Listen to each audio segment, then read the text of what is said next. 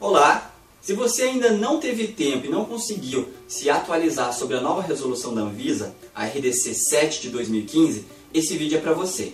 Mas antes de falar dessa RDC, eu gostaria de ressaltar um ponto que eu sempre abordo nos meus cursos, que é a necessidade de se conhecer legislação.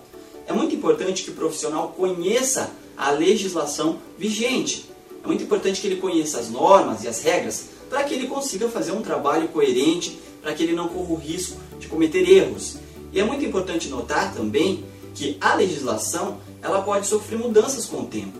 Ela pode sofrer alterações, revisões e é muito importante estar atento a todas essas mudanças. E uma forma de conferir essas mudanças logo quando elas acontecem é acessando o portal da Anvisa. Então é, basta acessar o portal da Anvisa, a parte de cosmético e a parte de legislação e você consegue estar por dentro de todas essas atualizações. E falando em mudanças, a RDC 7 de 2015, ela tem o objetivo de atualizar as normas e os procedimentos necessários para a regularização de produtos.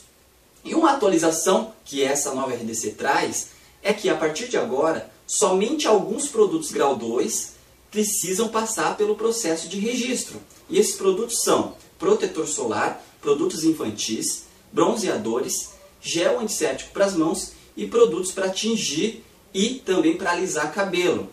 Todos os demais produtos grau 2, que até então também precisavam passar pelo processo de registro, estão isentos dessa etapa. E isso trouxe uma grande simplificação para a vida do, do empresário, do empreendedor que pretende lançar produto no mercado, principalmente os que pretendem lançar produtos grau 2 que não estejam nesse grupo que eu acabei de citar. A Anvisa fez isso justamente para agilizar o setor, para simplificar todo esse processo e trazer uma maior agilidade e rapidez. E dessa forma, a Anvisa consegue concentrar suas análises nos produtos que ela considera de maior risco, que são os produtos desse grupo que eu acabei de citar. E isso não quer dizer que a Anvisa não vai fazer um controle desses produtos. Ela vai fazer um controle sim, mas será um controle periódico e aleatório dos processos e ela também vai fazer um controle de mercado nos produtos que já estão na prateleira à disposição do consumidor. Esses foram alguns, alguns pontos, os principais, eu diria, que eu gostaria de destacar para você. E se você quiser saber mais detalhes, você pode acessar a RDC 7 2015 na íntegra. Eu deixei o link aqui para você, se você tiver interesse.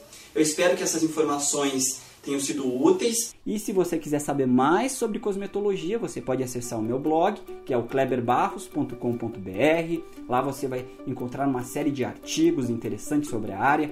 Você pode também acessar o meu Instagram. Estou sempre publicando também é, é, pontos técnicos, observações lá no Instagram. E no meu Snapchat, que é um canal bem específico, onde eu falo de uma série de técnicas diariamente, dou sugestões.